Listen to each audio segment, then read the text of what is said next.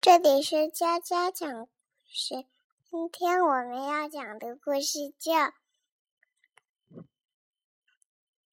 小熊的衣服烂了》。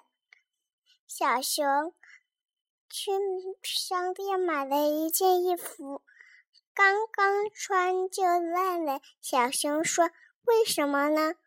我一天穿了就烂了。”然后他看看。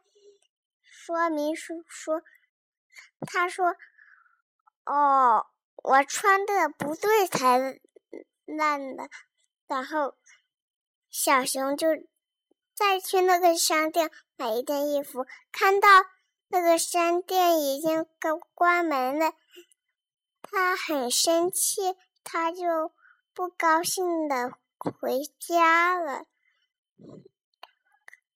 小。小熊还买了一个鞋子，鞋子很漂亮，是红色的，花花点点。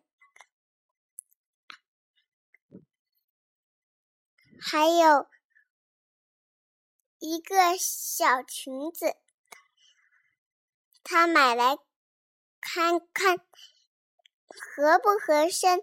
他。他试了一下那个鞋，他说小了一码，然后他又去看那个商店关门，那个买衣服的商店没有关门，他就去那里买，然后买到了一件漂漂亮亮的衣服，还配上了一个你，然后他很高兴。他就高高兴兴的回家了。他是先把那个米拿出来煮熟了以后，再把那个衣服穿上去。他为什么不洗呢？我们都要洗的，因为他不讲卫生。他要吃饭的也不洗手，直接就吃。他小熊不讲卫生。故事讲完了，拜拜。